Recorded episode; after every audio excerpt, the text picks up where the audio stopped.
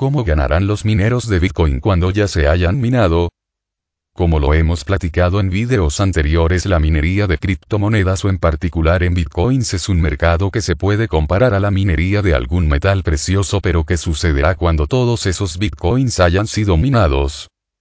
Si así es, la cantidad de bitcoins tienen un límite, este límite es de 21 millones y de acuerdo a la tendencia estos serán concluidos aproximadamente en el año 2032. Queridos amigos de Youtube me da gusto saludarlos nuevamente en un video de este su canal siguiente Bit. El día de hoy vamos a explicar cómo es que ganarán bitcoins los mineros cuando ya se hayan minado todos los bitcoins. Bitcoin y la mayoría de las criptodivisas tienen una tecnología incorporada que se llama blockchain o cadena de bloques. Se trata de una especie de libro contable que lleva el registro de todas las transacciones que se han hecho con la criptomoneda en el mundo. Así, esta cadena, vive en miles de computadores y se va agrandando a medida que se vayan haciendo más transacciones. En el caso de Bitcoin, la criptomoneda líder, cada 10 minutos se genera un nuevo bloque en la cadena, el cual incluye todas las transacciones que se hicieron en ese periodo de tiempo, pero para que ese nuevo eslabón sea agregado es necesario de los mineros.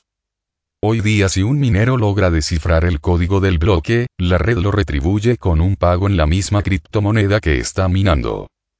Así, el incentivo para alguien que quiere minar bitcoins es que si logra cerrar un bloque de esa moneda, la red crea 12,5 bitcoins y se los transfiere en su totalidad. Pero en el momento que ya no se puedan crear más bitcoins porque ya fueron minados en su totalidad, la forma en que ganaran los mineros es a través de las comisiones. Aunque la mayoría de las transacciones se pueden ejecutar sin comisiones, se les anima a los usuarios a pagar una pequeña comisión voluntaria para obtener confirmaciones de transferencia o pago más rápidas y de esta forma pagar a los mineros. Cuando las tasas son obligadas, generalmente no son superadas por unos pocos céntimos de Bitcoin. Tu broker de Bitcoin normalmente intentará estimar una comisión adecuada siempre que ésta sea requerida.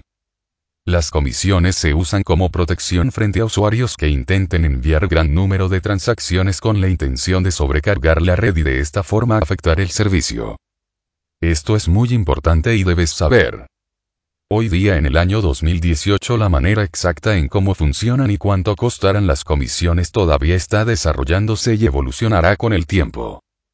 Como el importe de la comisión hoy día no está relacionada a la cantidad de bitcoins que se envían, puede ser muy baja por ejemplo de 0,00005 bitcoin para una transferencia de 5000 bitcoin o injustamente alta 0,004 bitcoin para un pago de 0,02 bitcoin.